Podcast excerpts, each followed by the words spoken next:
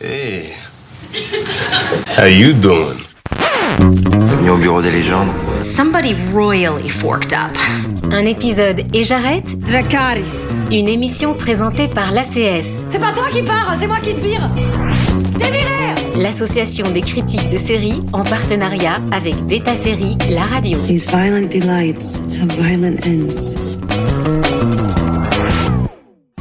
Salut à toutes et à tous, bienvenue dans ce nouveau numéro d'un épisode et j'arrête le podcast de l'ACS, l'association française des critiques de séries, en partenariat avec Beta Série. Cette semaine, on va pousser la porte des comédie clubs et se demander pourquoi cet art vivant si codifié qu'est le stand-up semble particulièrement inspirer les séries ces dernières années. Elle s'appelle Seinfeld, Louis, I'm Dying Up Here, Crashing, The Marvelous Mrs. Maisel, Hacks ou encore Jeune et Gollery. Toutes ont pour point commun une curieuse mise en abîme de l'art de faire marrer. Et c'est sans doute parce qu'elles regardent cet art au microscope qu'elles ne sont pas toutes, au sens strict du terme, des comédies.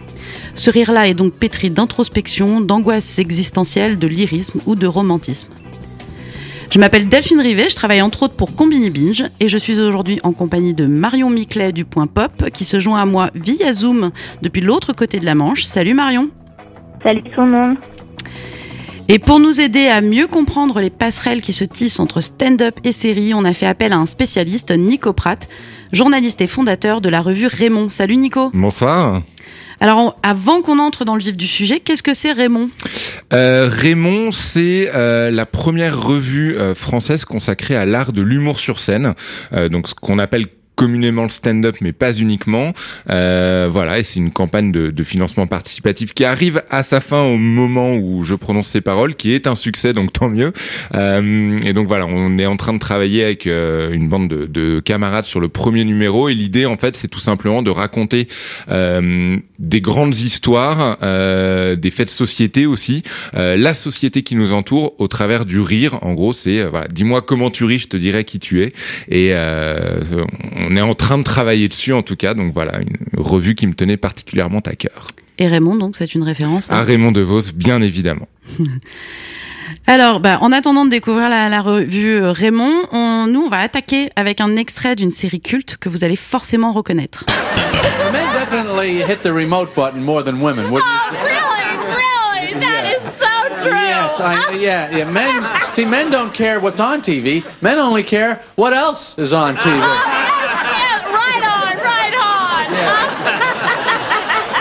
Women, uh, women really want to see what the show is before they change the channel. Oh, oh, that is so true. Yes, yes. That's why men hunt and women nest.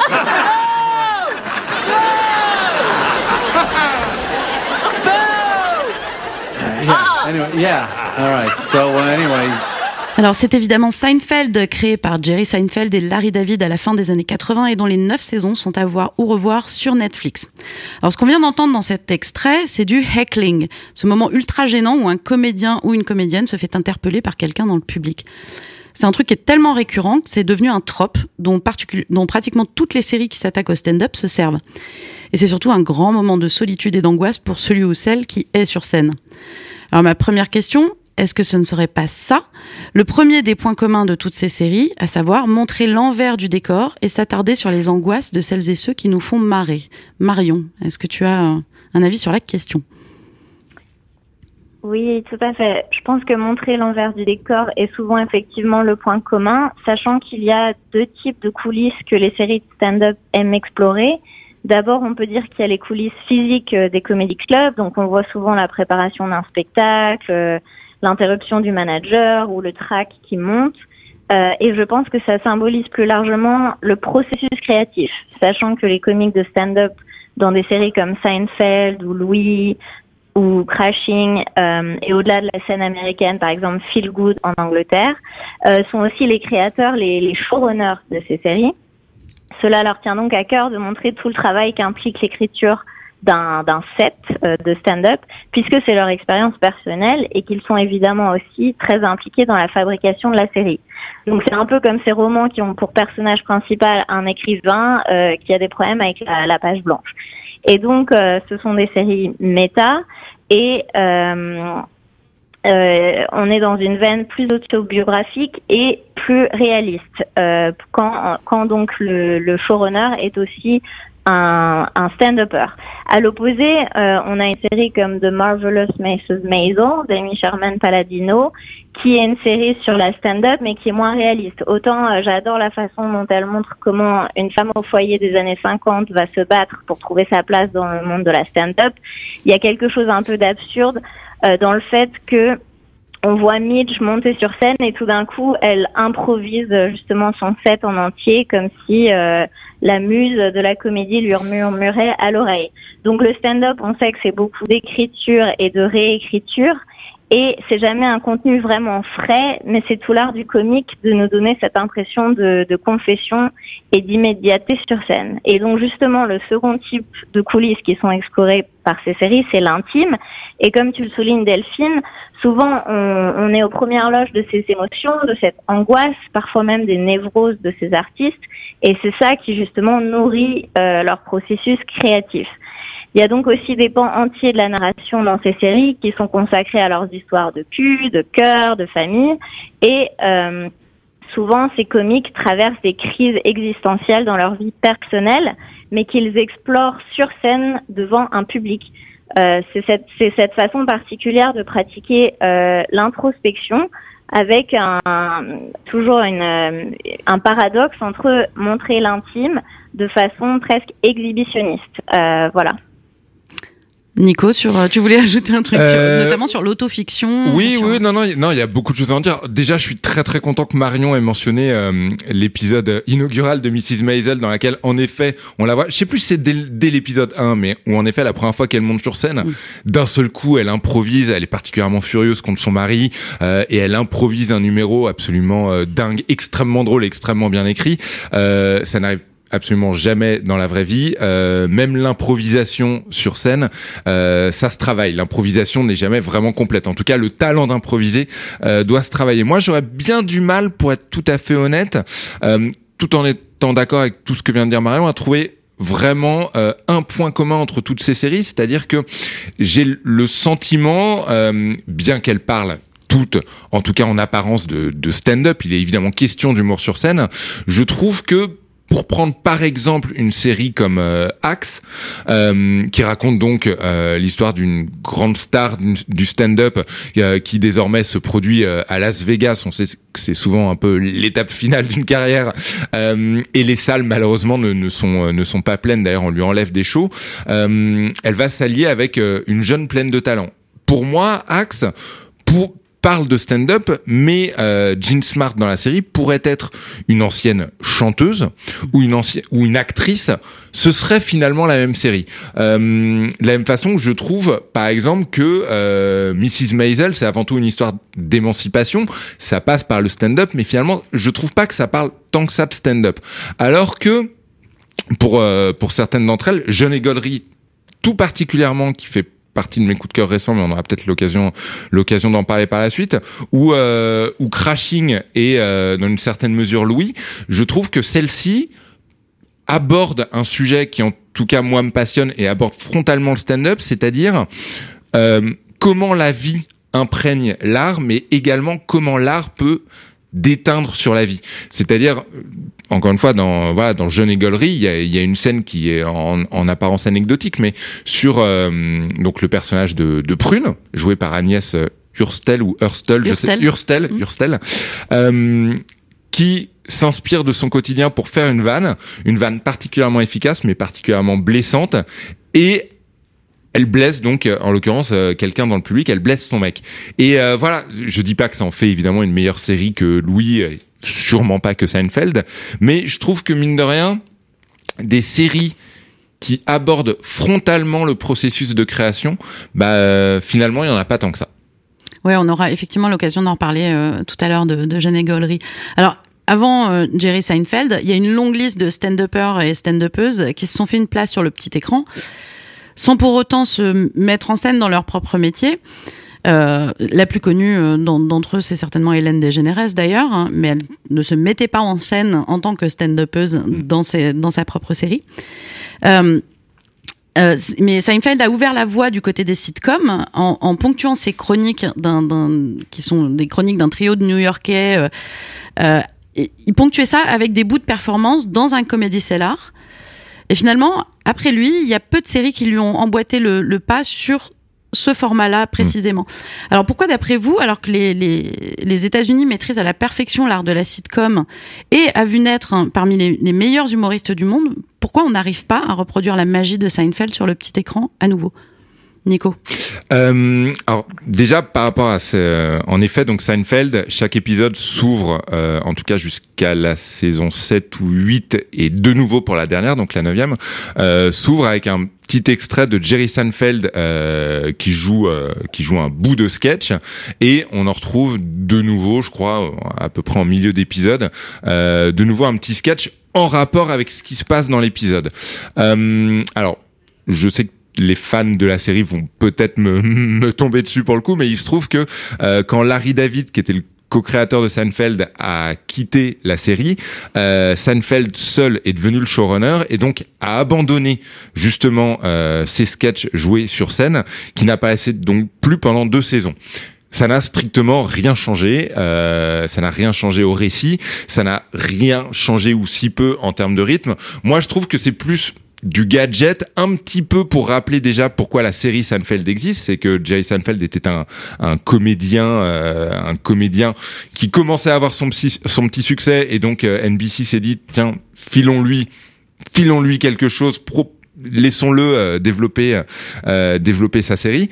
Euh, mais pour répondre pour répondre à, à, à ta question comment ça se fait qu'on n'arrive pas à reproduire euh, cette magie je, déjà ça tient au, au charme de Jerry Seinfeld en lui-même, qui a, euh, qui est sans aucun doute l'un des plus grands comédiens euh, minimum de tous les temps, qui n'a pas eu une carrière euh, dinguissime après euh, après la série, il faut bien le dire, mais ça tient aussi à une pure question de storytelling, c'est-à-dire que que ce soit dans une série ou que ce soit sur scène, ce sont des histoires qui sont racontées et euh, il y a des façons de raconter ces histoires et ça, ça passe par une écriture extraordinairement intelligente. Et euh, pour le coup, euh, encore une fois, pour rester sur Seinfeld, on avait évidemment Jerry Seinfeld, on avait également euh, Larry David, donc euh, dans les coulisses, qui était un ancien du, du, du, du Saturday Night Live, qui pour la petite anecdote est resté deux ans et affirme n'avoir réussi à placer qu'un seul sketch. Bon, je, je, je sais pas, je suis pas allé vérifier si c'était une légende ou non, mais euh, et puis on avait aussi un mec comme Larry Charles qui a collaboré à l'écriture de pas mal d'épisodes, qui est un fou furieux absolu. Donc voilà, c'est aussi, c'est aussi purement et simplement pour en revenir à la base, et c'est un petit peu con de le dire peut-être, mais aussi tout simplement une question d'écriture. Hmm. Et Marion, euh, avant de, te repasser la parole, enfin, je voulais, je voulais euh, aussi noter quelque chose, c'est que ces séries-là, je trouve que c'est un exercice qui est particulièrement compliqué puisqu'il faut des scénaristes qui sont capables d'écrire une série, d'écrire des arcs narratifs, et en même temps, il faut les doubler d'humoristes parce que si on veut pas avoir l'air ridicule quand on montre des scènes où ils sont sur scène, où ils font des sketchs, c'est qu'il faut avoir euh, des, des, auteurs et des autrices euh, spécialisés là-dedans parce que ça ne s'improvise pas et que c'est pas tout à fait le même métier que scénariste. Et quand les deux ne fonctionnent pas, ça floppe. Marion, tu voulais revenir sur euh, sur cette question justement? Oui, je suis tout à fait d'accord que, pardon, il y a un avant et un après Seinfeld, et euh, je pense qu'il y en a quand même pas mal qui ont essayé de lui emboîter le pas, euh, mais que le résultat été moins réussi et donc moins mémorable. En fait, Seinfeld, bah, c'est une série exemplaire sur l'ego et qui s'assume comme telle. Donc, effectivement, il n'y avait pas que Jerry Seinfeld, il y avait Larry David dans les coulisses, mais euh, Jerry Seinfeld euh, met en scène son ego à travers l'existence de son alter ego télévisé, donc on est vraiment dans la métafiction. Et ça sert de vitrine à son humour signature avec euh, donc bien sûr tout le tout le talent qu'on lui connaît. Et donc euh, pour une génération d'artistes, euh, notamment pas mal de comiques américains hommes dans les années 90, c'est le niveau suivant à atteindre euh, pour pour ces gens qui tremblent dans la stand-up. Puisque maintenant qu'ils voient Seinfeld, c'est ah, avoir son one-man show, c'est plus suffisant. Avoir sa série entre guillemets euh, nominale, donc par exemple le Cosby Show, c'est plus suffisant.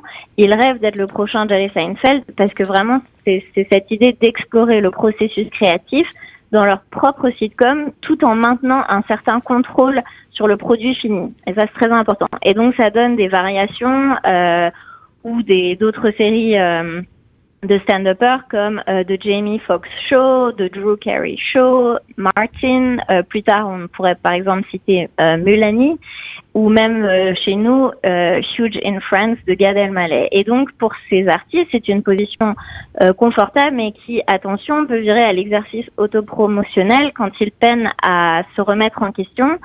Euh, et donc c'est pourquoi Seinfeld reste quand même assez précurseur et révolutionnaire parce que c'est une œuvre qui n'était pas conçue pour plaire à tout le monde, euh, qui était vraiment atypique et, et pourtant qui a eu un, un succès monstre.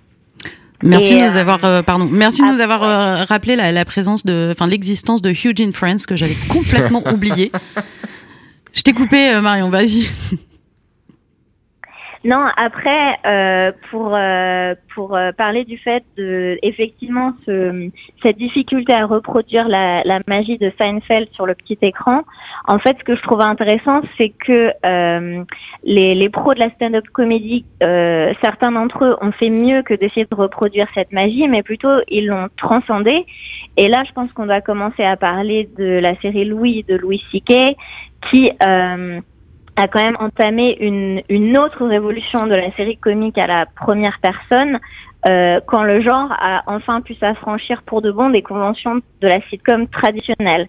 Et donc avec Louis, on est dans un modèle euh, beaucoup plus artisanal. Euh, on est loin de, de toutes les séries que j'ai citées, j'ai citées avant, qui étaient plutôt des séries euh, de network. Donc là, le budget est modeste. Louis C.K filme toujours à New York comme Seinfeld, mais vraiment dans la rue, euh, et euh, est diffusé donc sur une chaîne câblée, en l'occurrence euh, FX. Et donc, euh, ce que je trouve intéressant, c'est que on est donc là plutôt au tournant des années 2000-2010, et c'est une sorte de continuation de l'âge d'or télévisé qui a démarré sur le câble et sur HBO, et qui est dominé par ces showrunners euh, dont le travail est comparé à celui d'auteur dans le sens cinématographique du terme, donc Les Sopranos, Mad Men, Breaking Bad. Et donc là, dans le genre de la comédie, euh, Louis C.K. attribue le rôle le plus en vogue à l'époque, qui est celui du anti-héros, à lui-même. Et donc, il s'inspire de son expérience personnelle, de son divorce, et euh, vraiment va contribuer à diversifier la télévision qu'on peut appeler la télévision du, du jeu, euh, donc JE, et qui a beaucoup à, enfin, qui doit beaucoup à la scène stand-up. Et euh, donc c'est intéressant parce que la réalité, enfin la frontière entre la réalité et la fiction euh, continue d'être euh, travaillée avec une énorme liberté créative puisque euh, souvent le showrunner est aussi acteur, scénariste, réalisateur. Et donc Louis C.K. bon, euh, depuis a été discrédité. Enfin, il y a toute l'affaire euh, euh, dans laquelle il a été impliqué qui fait que je pense qu'on peut revoir peut-être cette série d'un œil différent. Mais en tout cas, il a quand même lancé plusieurs collaborateurs. On peut citer aussi euh, One Mississippi de Tig Notaro et Lady Dynamite de Maria Bamford, qui sont plutôt des dramédies. Euh, et puis, je pense son, son influence sur une constellation euh, de comédiens de stand-up qui sont devenus des showrunners. Donc, il y a Master of None de Aziz Ansari, Atlanta de Donald Glover, Rami de Rami Youssef. Donc, ça a quand même eu euh, un impact énorme. Mais on va, on va écouter un, un extrait de la série dont on a déjà parlé un petit peu, qui s'appelle Hacks. Ladies and gentlemen, the queen of Sin City, Miss Deborah Vance, y'all. You guys are gonna have a fabulous time. 2,500 shows. What do you have to say? Well, I'll tell you what I have to say. Eat your heart out, Celine. touch is all it takes, baby, to start the me. Pentatonics? Did you know about this? Marty wants to cut my dates. He said he needs to appeal to a younger crowd. You need to do something about this, Jimmy. Computer store! When you talk that sweet talk, I boil like water on fire. You, you can't get me a meeting to write on anything. Deborah Vance is intrigued by the idea of you writing jokes for her. The QVC Moo Moo lady. They're caftans. You told me to like interrupt you when more important clients call. I'm sending you to Las Vegas. Why are you here? I got a call this morning saying that you wanted to meet. Well, Jimmy sent you against my wishes. Good luck with your career, honey. Fucking bitch. Excuse me, did you have something else to say? Yeah. So cool they let you move into a cheesecake factory. Is that where you wait tables? That seems like a better fit. I'd rather sling bang bang chicken and shrimp all day than work here, you classist monster. We can start early tomorrow. How's it going in Vegas? You and Deborah Vance, Thelma and Louise yet, or what? No, but I do want to drive off a cliff. Okay, you ready to do some work? Let's see. Feet, toes, pedicure. Wow. It's like watching Picasso sing. You mean paint? No. Donc ça, c'était un extrait de la bande-annonce de Hacks avec la fabuleuse Jean Smart qu'on a déjà évoquée, qui est diffusée sur HBO Max et qui n'est pas encore diffusée, qui n'a pas été diffusée en France. Et c'est un scandale, voilà. Alors, on, on- on revient un petit peu sur ce, ce qu'on disait juste avant cet extrait. Euh, on parlait de dramédie, effectivement, et Seinfeld, le stand-up, pour le coup, euh, comme tu le disais, Nico, euh, un- peu avant, c'est c'est presque un non-sujet, le stand-up dans Seinfeld. Mm. Euh, la série, elle tient très bien finalement sans ces scènes-là. C'est devenu euh, finalement un outil d'introspection dans Louis, le stand-up. Et c'est sans doute avec l'émergence des dramédies dont tu parlais, Marion, qu'il replace au centre du récit et s'en sert pour développer ses héros et héroïnes que le stand-up a trouvé son meilleur moyen d'expression à ce jour dans les séries. Et moi, ma question euh, qui aurait pu arriver en tout premier dans cet épisode, dans ce numéro, mais c'est qu'est-ce qui fait que le stand-up, c'est un bon sujet pour les séries? Parce que c'est drôle, mais finalement, on y trouve beaucoup de tragique dans tout ça. Qui veut commencer? Nico Euh, Qu'est-ce qui fait que c'est alors déjà déjà euh, il y a ce côté tout peut arriver. C'est-à-dire que euh, le stand-up, euh, si on revient vraiment à la base de la base, c'est un homme ou une femme euh, qui arrive seul sur scène, donc mise en danger, devant euh, du monde, donc intimidation, du monde qui s'attend à rire, donc on parle d'une émotion extrêmement difficile à créer, euh, et qui en plus a le courage de le faire mais qui sait qu'il y a euh, le potentiel pour se planter. Donc c'est-à-dire que vraiment c'est c'est c'est c'est à la fois une comédie, c'est en même temps un drame, c'est limite presque un thriller par moment euh, de voir une personne et moi c'est un des trucs qui qui, qui continue de de me fasciner au plus haut point, de voir une personne avec un à la fois un ego et en même temps un courage et en même temps une inconscience euh, qui le ou la pousse euh, à monter sur scène en disant je vais vous faire rire tout seul pendant une heure. Donc déjà, déjà il y a ce, ce suspense là. Ensuite, il y a un truc assez, assez bête et je trouve qui, qui rejoint, euh, euh, comment dire, qui, qui explique beaucoup de choses. Entre autres, alors je, je sais que c'est pas le sujet, mais entre autres, euh, ce qui se passe avec Dave Chappelle, euh, Dave Chappelle aujourd'hui. On rappelle très rapidement énormément critiqué pour euh, une blague et je mets vraiment les guillemets autour de blague euh, sur les personnes trans dans son dernier spectacle pour Netflix.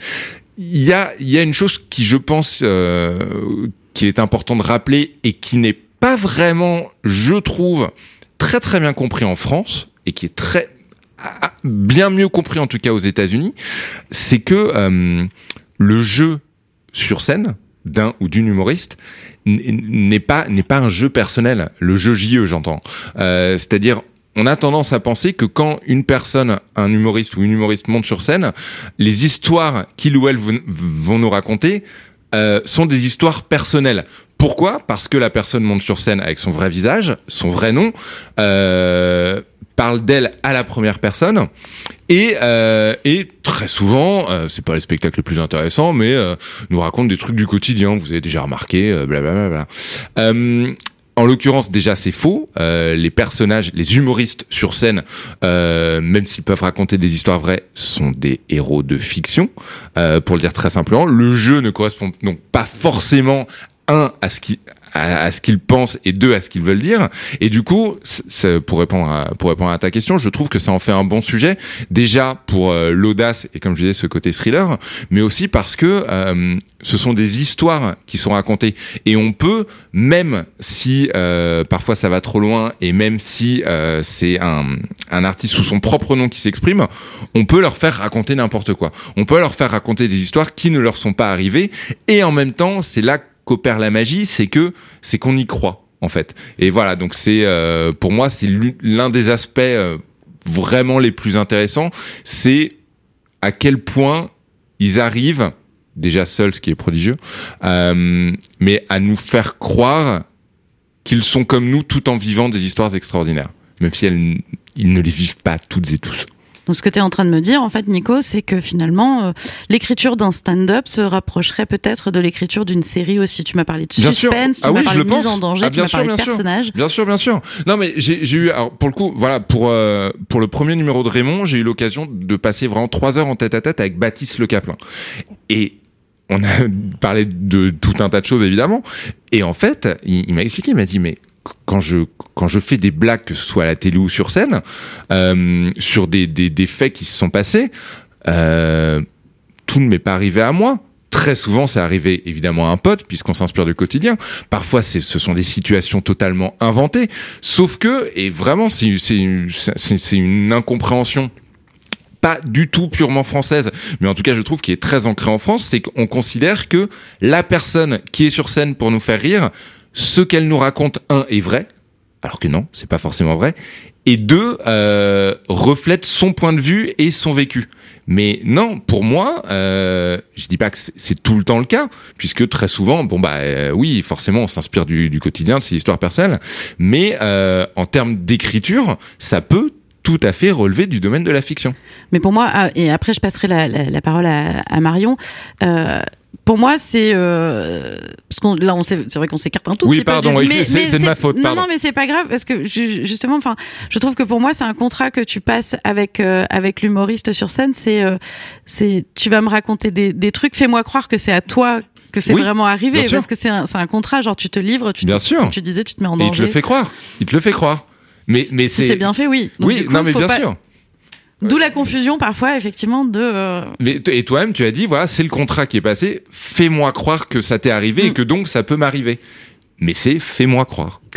Marion, si on revient sur euh, sur euh, Pardon, j'ai un peu divagué, non, pardon. c'est très intéressant, donc euh, ça enrichit le propos. Euh, Marion, sur la question justement du, du stand-up, pourquoi, d'après toi, c'est un bon sujet pour les séries? Bah oui, je suis d'accord avec Nico. C'est qu'on a un peu ce, ce double processus créatif qui est mis en scène. Donc, euh, à la fois créer une série, c'est tout un tout un process, et en même temps, là, on voit euh, un artiste qui euh, effectivement euh, crée et se met en danger devant un public. Donc, il y a cette sorte de, de mise en abîme qui est assez fascinante. Et ce que je trouve, euh, on l'a aussi évoqué au début, euh, et je suis tout à fait d'accord pour euh, Jeanne et Gollery, c'est que en fait, des séries de stand-up, souvent, elles en révèlent en fait plus euh, sur la vie en dehors de la scène ou en tout cas euh, la connexion entre euh, la vie, enfin ce qui est dit sur scène et ce qui est vécu dans la vraie vie, avec soit un phénomène un peu d'écho ou de contraste euh, entre ces expériences. Donc c'est toujours très drôle de voir euh, la version euh, donc effectivement comment dit écrite de d'une anecdote ou d'un moment du quotidien puisque c'est jamais euh, la vérité, c'est toujours une vérité déformée par le miroir de, de la comédie. Et donc, euh, par exemple, euh, ça peut créer aussi des personnages très intéressants, ces séries de stand-up, où on va voir un, un comique à qui tout réussit dans sa carrière, qui est vraiment euh, plein de confiance en lui ou en, ou en elle sur scène, mais qui est un désastre dans, dans sa vie privée. Et donc, une autre série, moi, qui m'a beaucoup plu euh, récemment, c'est Feel Good de Mae Martin. Et donc, euh, c'est une jeune euh, anglaise dont la carrière d'école euh, tout lui réussit, elle rencontre même sa partenaire un soir où elle joue sur scène, mais elle traverse des moments très difficiles euh, dans sa vie privée. Euh, elle a des problèmes d'addiction, elle a des traumatismes de son passé qui la hantent, des choses qu'elle n'a pas encore réglées. Et donc, à la fois, elle utilise un peu euh, la scène comme sa thérapie, mais aussi comme euh, une, un endroit où parfois elle tombe dans l'extrême. Et c'est vraiment intéressant de voir qu'elle a aussi en fait une, une addiction à être sur scène et à montrer cette version un peu euh, idéale euh, de de- d'elle qui fait rire les gens. Et ça, c'est très addictif aussi en fait, je pense, de recevoir ce rire. Euh, ce que j'aime aussi avec certaines autres séries, et notamment euh, malgré peut-être ses défauts effectivement sur la représentation de la stand-up dans euh, The Marvelous Mrs. Maisel, c'est que ça nous permet d'explorer une certaine époque, euh, un certain endroit, New York, et puis on est on est baigné dans cet humour juif avec euh, un, cet angle intéressant féministe. Donc ça, c'est quand même des éléments passionnants dans, dans l'histoire euh, de la stand-up. Euh, Il y a aussi, on peut en parler, euh, peut-être plus longuement la série euh, I'm Dying Up Here, qui est aussi une série d'époque et qui là met en scène un microcosme. Et c'est intéressant de voir aussi, j'aime beaucoup moi les séries de stand-up qui euh, euh, montrent les rapports et peut-être parfois la compétition entre certains amis et comédiens qui se, se tapent l'épaule avant de, de se passer le micro l'un l'autre, mais qui en même temps euh, voilà, font très attention à qu'est-ce qu'il a dit, comment ça marche. Enfin, il y a tout ce côté aussi euh, de esprit de troupe. Hmm. Alors tu, évoquais euh, Feel Good qui est, une super série euh, aussi. Et c'est vrai que jusqu'ici on a beaucoup parlé de, séries américaines parce que bah c'est vrai que le stand-up il est très marqué culturellement euh, par les États-Unis et inversement d'ailleurs. Mais on, a aussi une scène stand-up hyper riche en France.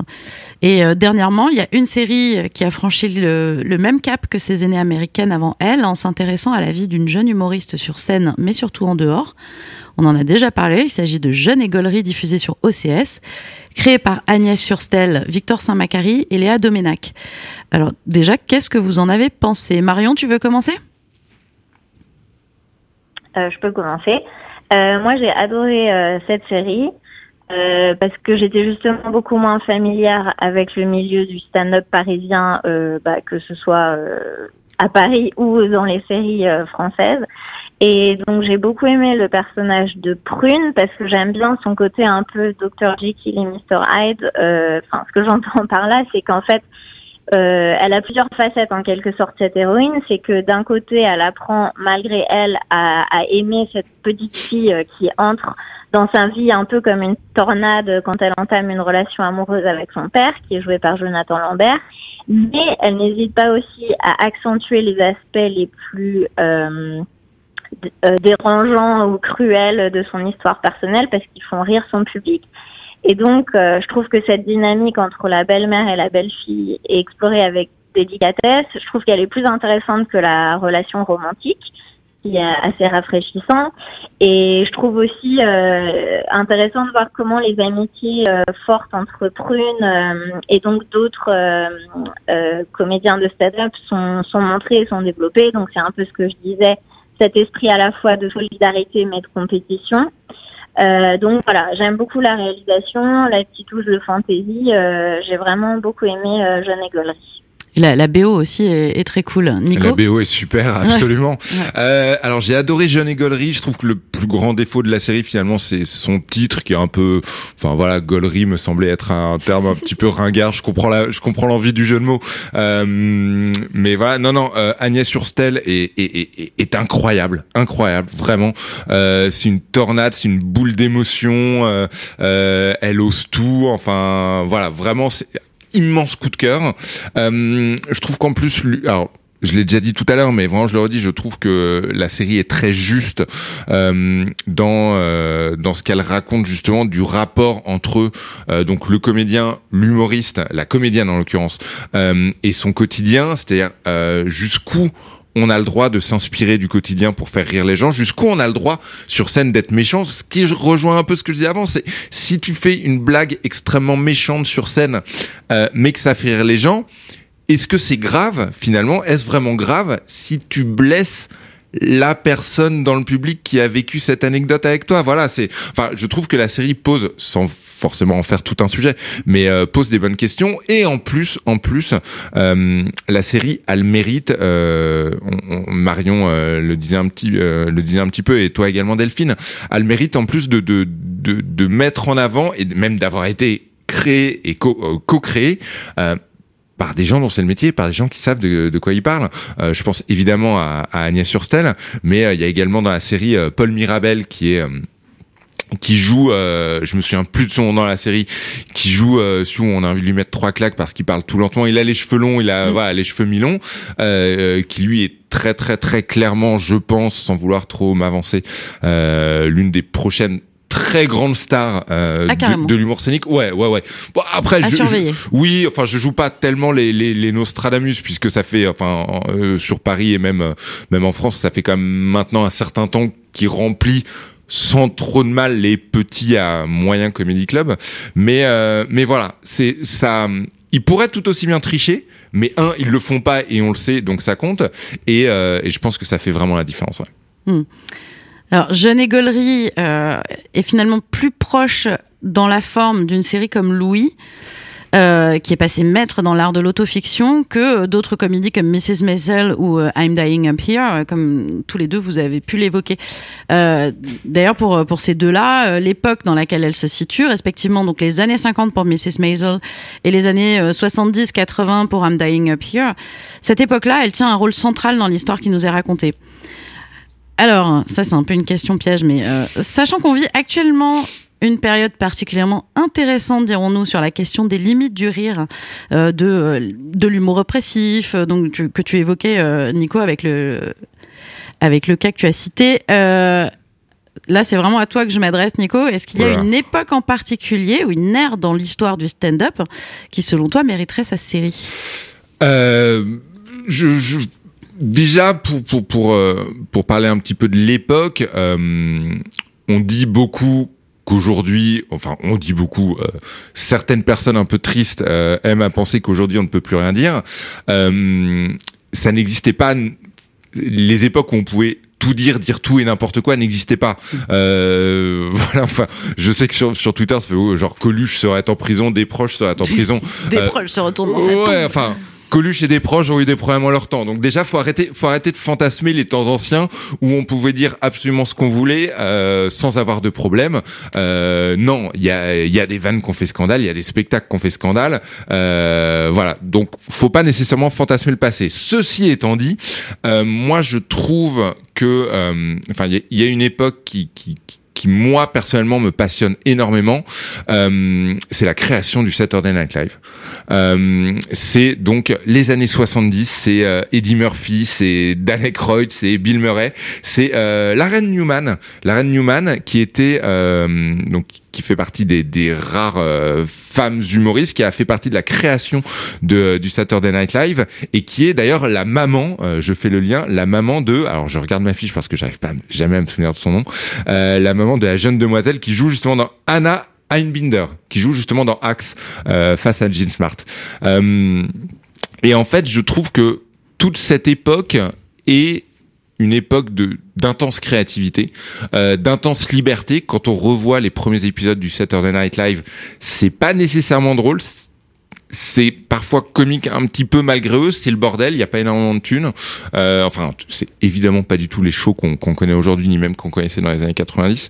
Et en même temps, euh, il y a le personnage de Lord Michaels qui a créé ça, euh, qui est en- encore aux commandes aujourd'hui. Euh, je sais plus, 27 ans plus tard, je me, je me- 30 ans plus Ouais, tard. je sais plus, ils en sont au moins à la saison 30, Ouais, ouais, euh, exactement, exactement. ouais. J'ai arrêté de compter.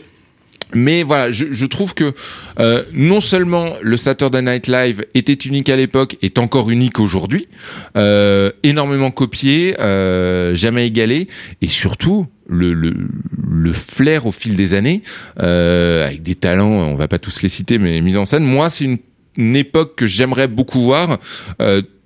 Et j'aimerais que ce soit euh, mis en scène euh, de façon honnête, c'est-à-dire que euh, les loges de John Belushi étaient pas ultra clean, euh, celles de Bill Murray non plus. Non mais voilà, j'aimerais voir. Voilà, ils sont, ce sont très souvent aussi des clowns tristes, et euh, je pense que pour le coup, il y aurait matière à faire une excellente, excellente série euh, dans la lignée de Louis, justement, sur euh, l'impact euh, que peut avoir la tristesse sur le rire et inversement. Hmm. Mais concernant euh, les origines du, du Saturday Night Live, alors là, c'était pas sur les origines, mais il y a eu en tout cas une tentative euh, de, de, enfin une tentative, c'était une très bonne série, euh, voilà, mais euh, euh, qui s'appelait Studio 60 on the Sunset Strip. C'était Aaron, Aaron Sorkin, Sorkin, ouais, absolument. Voilà, et qui avait fait, il y avait Sarah Paulson, euh, il y avait, euh, je me demande- il y avait Matthew Perry, je crois. Je- je mémoire me lâche. je me mais mais mais qui était euh, voilà, qui était une série comme ça sur euh, l'envers, en tout cas d'une Mm. d'un show comme ça à la SNL. euh, Absolument, absolument. voilà. Marion, tu voulais euh, ajouter quelque chose? Est-ce que toi, t'as- il y a une, une, une période en particulier que, que tu aimerais voir explorer comme ça, une période de stand-up euh? Euh, moi, je pensais pas à une période, mais je me disais peut-être pour continuer mon exploration géographique euh, et parce que je suis vraiment très fan de euh, donc la stand-upeuse Anna Gatsby, qui est australienne. Mhm. Euh, je serais très intéressée de voir euh, quels seraient ses prochains projets et s'il y avait quelque chose euh, dans le format série télé. euh, je pense que elle est, elle est très douée et justement, elle a un peu euh, explosé le, le format et le, le, ouais, ce qu'on a l'habitude de voir sur scène en stand-up et donc ça pourrait être intéressant de, de continuer à voir ce qu'elle fait. Et euh, oui, non, je me permets juste d'ajouter, puisqu'on parlait de, de, Seinfeld tout à l'heure, Larry Charles, euh, qui a réalisé et euh, euh réalisé, écrit énormément d'épisodes de, de, Seinfeld, a réalisé et produit, je crois, en tout cas pour Netflix, l'une des séries documentaires les plus folle qui soit, en tout cas vraiment l'une des meilleures choses que j'ai eu l'occasion de voir sur le stand-up, il est allé voir comment rigoler dans les endroits les plus dangereux de la planète. Euh, être un humoriste en Irak, par exemple. Voilà, il, il, est allé à la rencontre de ces gens. C'est disponible sur Netflix. Je me souviens plus de combien il y a d'épisodes exactement, mais ça rejoint exactement euh, tout ce dont on a parlé, en tout cas tout ce qui me passionne moi, c'est euh, voilà le l'humain l'humain qui se cache derrière le rire et, euh, et parfois aussi le rire malgré tout. Donc voilà, je vous encourage à, aller voir ça, c'est sur Netflix. Est-ce que tu te souviens du titre? Larry Charles, Most Dangerous Place. Tac, tac, tac, je l'ai noté, je l'ai absolument noté. Euh, Larry Charles, Dangerous World of Comedy sur Netflix. Super, merci.